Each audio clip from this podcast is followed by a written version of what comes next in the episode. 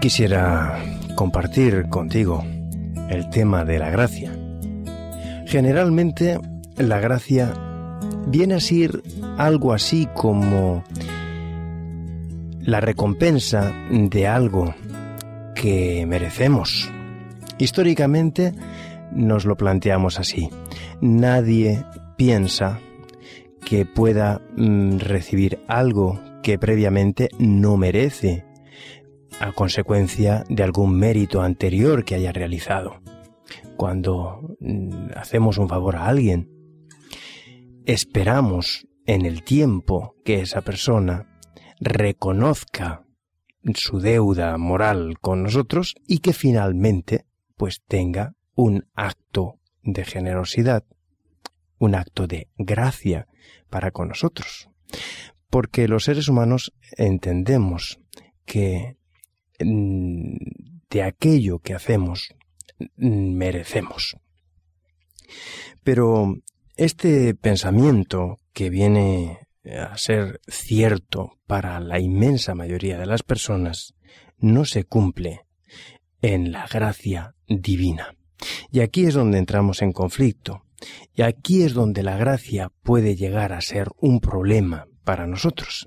Y es por esa razón que en el día de hoy me gustaría que conversáramos juntos, profundizáramos acerca de la gracia para Dios. En efecto, la Biblia rebosa de relatos que muestran cómo la gracia, vez tras vez, malogra los planes tal como los conocemos los hombres. Y así chocamos en la Biblia con multitud de relatos en los que la gracia descoloca a los oyentes. Tenemos, por ejemplo, la parábola del hijo pródigo, en la que el hermano mayor se enojó cuando el padre organizó una fiesta para la crápula de... para ese crápula despilfarrador de dinero, que después de haber caído en desgracia, después de haberse gastado todo el dinero del padre, aún todavía termina atreviéndose a volver a su casa, y para mayor desconcierto del hermano mayor, todavía el padre, que cada día ha estado saliendo al camino esperando a ver cuál es el momento en el que el hijo decide volver, y que finalmente termina regresando, el padre prepara un festín en favor de ese hijo. O los empleados de la viña, aquellos que habían estado trabajando a tiempo completo, que refunfuñaron cuando el capataz entregó a todos los obreros de tiempo parcial la paga que les correspondía a aquellos obreros que habían trabajado tiempo completo. Y si no, ¿qué decir de la parábola de la oveja perdida? El pastor deja noventa y nueve ovejas en el redil y sale en busca de la oveja que se ha extraviado, que se ha perdido por no seguir el curso de todo el rebaño. Ahora bien, estos relatos pueden ser curiosos. Incluso diría más, pueden llegar a ser útiles si realmente tú te identificas con el hijo vagabundo. O te identificas con el obrero a tiempo parcial. O quizá te identificas con esa oveja perdida.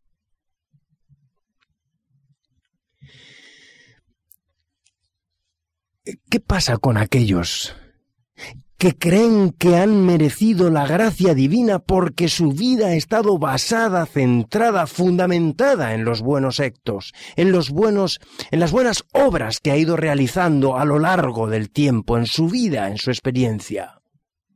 Y ahora, en un momento determinado, Oteando el horizonte, mirando a los que están a su alrededor, observa que hay personas que no merecen la misma gracia que él. O peor aún, que considera que no merecen la gracia divina, porque no están actuando correctamente en la vida quizá. ¿Quieres que te haga una confesión? Yo en muchas ocasiones me he sentido tremendamente identificado con el hermano mayor. Ese hermano mayor de la parábola, que ha hecho las cosas bien, que ha intentado estar cerca del Padre, cumplir con la voluntad del Padre y que finalmente otros que consideraba que eran menos merecedores recibieron la gracia. Quisiera compartir contigo una experiencia. En cierta ocasión me encontraba escuchando un concierto, un concierto benéfico. Íbamos todos vestidos con nuestras mejores galas, porque queríamos colaborar para ayudar a los pobres, a aquellos que no tienen recursos suficientes, para ayudar a los marginados de la sociedad. Y ahí estábamos, en un teatro. Estábamos más de 800 personas, escuchando cantos, proyectos, iniciativas. De repente se abrió la puerta. Yo estaba sentado prácticamente al final. Y entró un mendigo. tímidamente. Se sentó justo delante de mí. Olía mal. Mi primera reacción fue ¿qué hace este hombre aquí? Y con la persona que estaba sentada a mi lado, comencé a cambiar impresiones acerca de que esa persona no merecía estar donde nosotros estábamos, con nuestras mejores galas, con nuestras mejores ropas.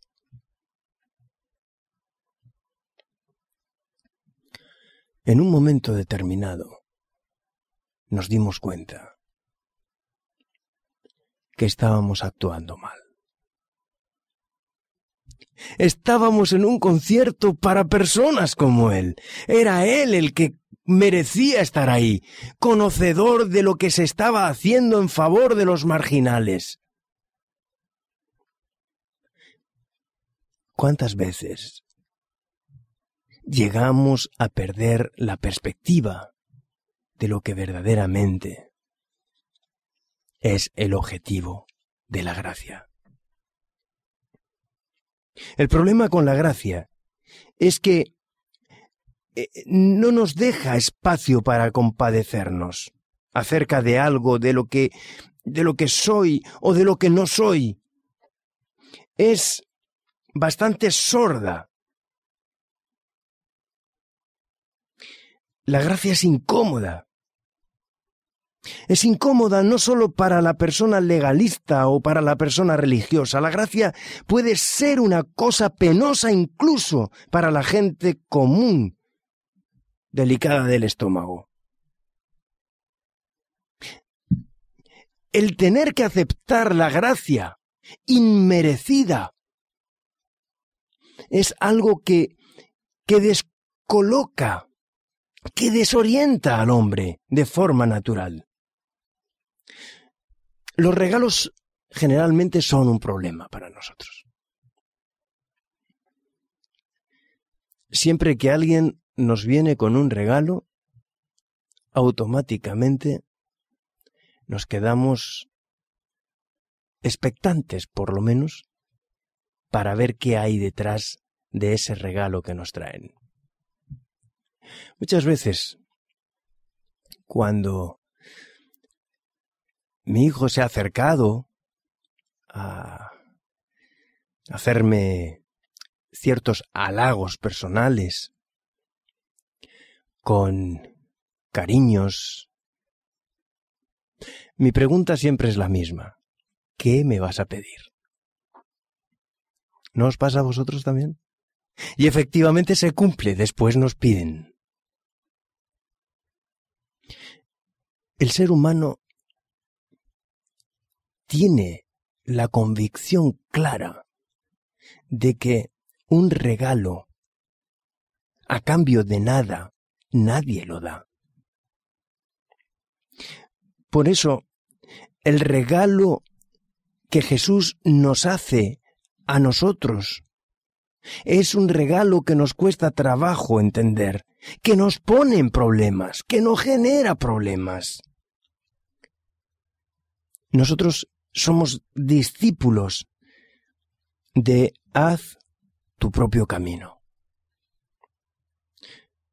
Somos discípulos del sistema de arrastra tu propio peso. ¿Cuántas veces nos hemos cruzado con alguien y nos pregunta, ¿qué tal estás? Y a lo mejor andábamos con un problema y hemos empezado a compartir con esa persona el problema y de repente se cortaba la comunicación. Ya molestaba la pregunta. No, no, no. Bien, bueno, pues adiós, eh, ya nos veremos. Cada uno, cada santo que aguante su vela, dicen algunos, ¿verdad? Nos sentimos capaces. Nos sentimos autosuficientes, confiados en nosotros mismos, altamente capacitados, altamente cualificados para aquellas cosas que hacemos y que estamos seguros y convencidos que hacemos bien y que de esas cosas que hacemos bien somos merecedores de gracia. Creemos bien en lo profundo de nuestro ser, que no merecemos nada para lo cual no hayamos trabajado, para lo cual no hayamos sufrido o pagado. Enterramos nuestros ojos en medio de la multitud que almuerza gratis. No, no nos vale.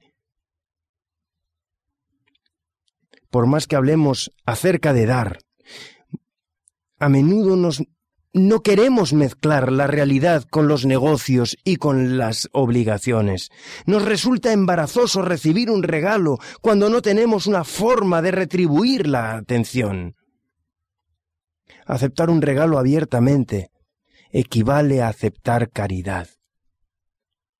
Y eso, desde la misma niñez, la gente simpática aprendió que es mejor dar que recibir. Y eso también lo dice la palabra de Dios. Más bienaventurada cosa es dar que recibir. Y es que el ser humano no concibe recibir nada gratis, porque no está dispuesto a dar nada gratis. Pero si la gente civilizada tiene dificultad para recibir la gracia como el regalo que es, nosotros también tenemos perturbaciones con su forma de trastocar nuestro buen orden y ponerlo patas arriba. Hay un pasaje de la Escritura, palabras de Jesús,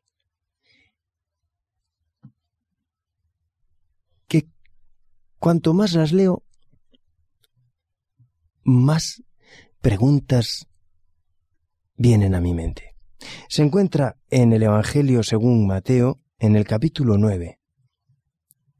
Se encuentra dentro de la cuestión del ayuno, cuando los eh, discípulos de Juan vinieron a Jesús y, y le preguntaron por qué ellos y los fariseos ayunaban, muchas veces y sin embargo los discípulos de Jesús no ayunaban. Y entonces Jesús les respondió, ¿pueden los que están de bodas tener luto mientras el esposo está con ellos? Pero vendrán días cuando el esposo será quitado y entonces ayunarán.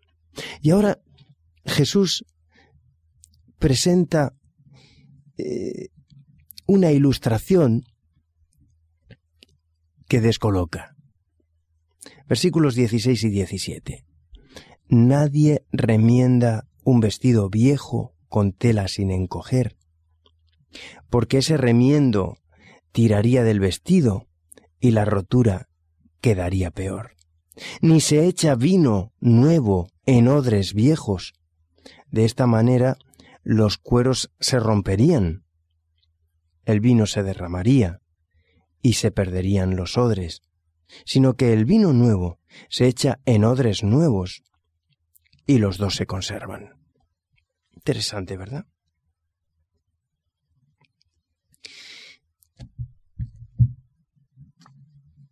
El encuentro de lo nuevo y lo viejo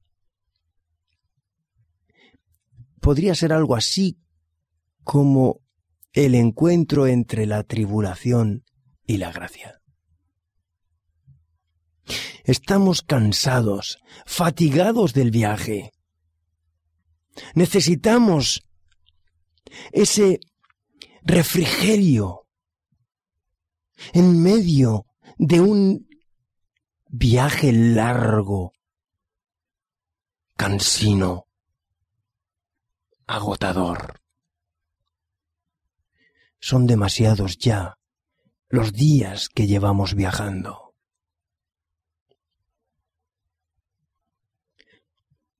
Nuestros odres están viejos. Nuestras telas ya están frágiles. Necesitamos nuevas fuerzas. Y ahí está el contraste el contraste entre el hombre que está cansado, que está agotado, que no puede seguir adelante, que no puede luchar más, y la gracia que viene desde el cielo, como agua fresca, agua viva, que regenera el alma.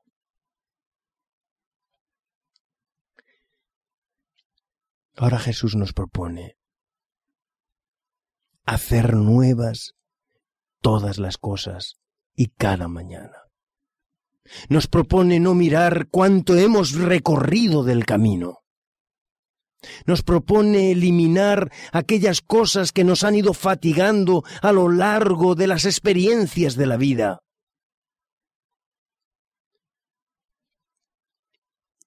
Y con una experiencia renovada, aceptar y asumir la gracia divina. Somos camisas viejas para vestidos nuevos, vasos antiguos para vino nuevo, demasiado orgullosos para recibir el regalo que Dios nos ofrece. Pero la gracia también alcanza a los hermanos mayores, a ese hermano mayor de la parábola, también alcanza a nuestra e-, propia elección.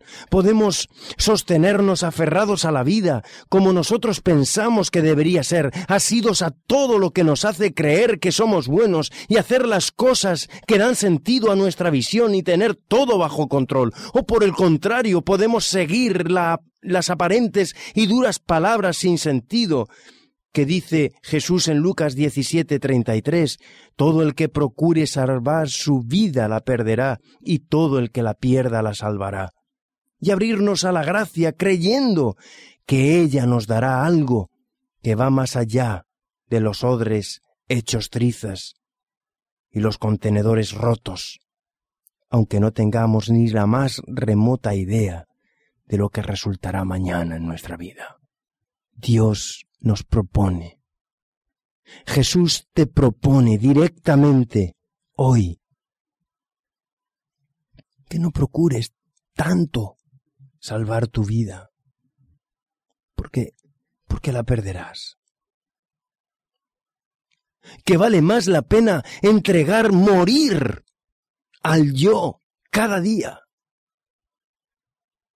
y entonces, cuando pierdas esas cosas a las que te aferras en la vida, cuando pierdas ese concepto de vida equivocado que tienes en tu interior, cuando todo eso se haya producido como un cambio existencial en tu interior, entonces encontrarás la verdadera realidad de la vida, el verdadero sentido para la vida.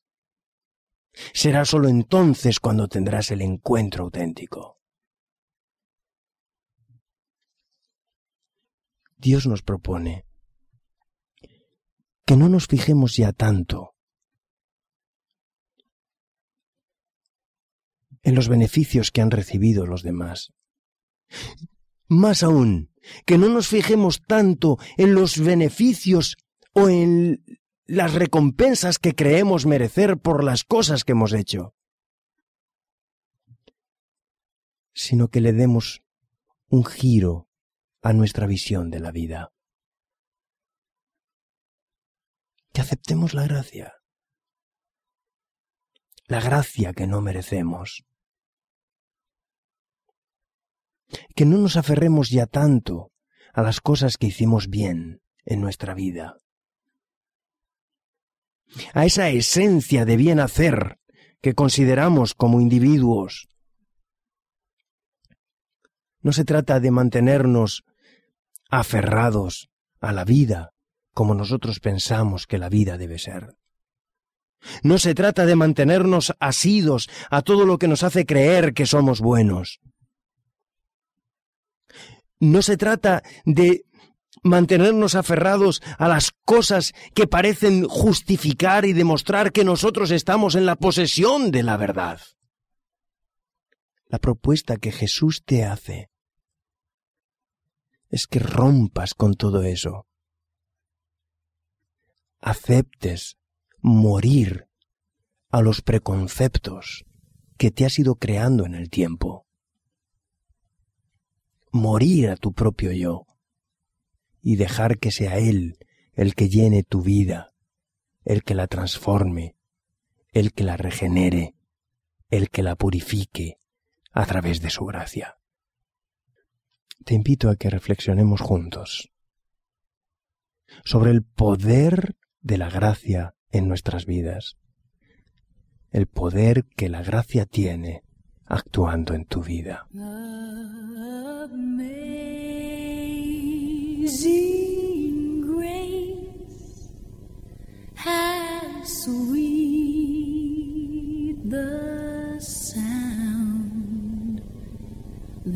that say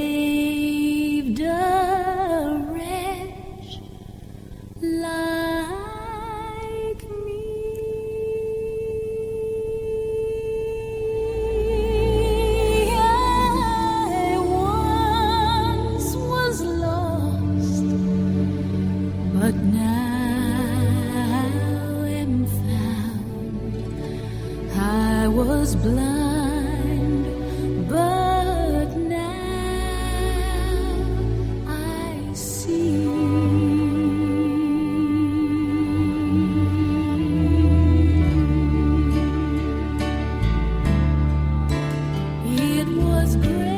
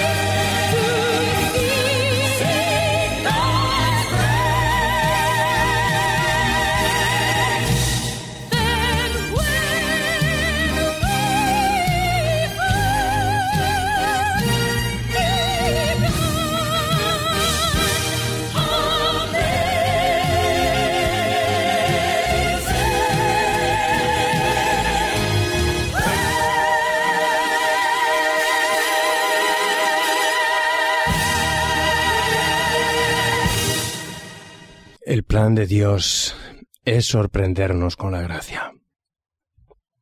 Dios no espera que nosotros tengamos visto anticipadamente lo que nos ha de venir. El plan de Dios para nuestras vidas es precisamente que seamos sorprendidos cada día por medio de su gracia. Si no, no sería un regalo. Dios nos demuestra así su regalo. Es así como Dios espera y desea que tengamos la experiencia con la gracia.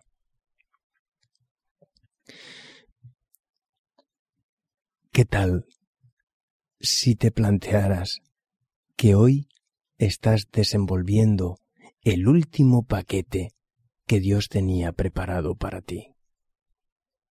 Ese paquete lleno de esperanza, ese paquete lleno de luz, ese paquete lleno de promesas.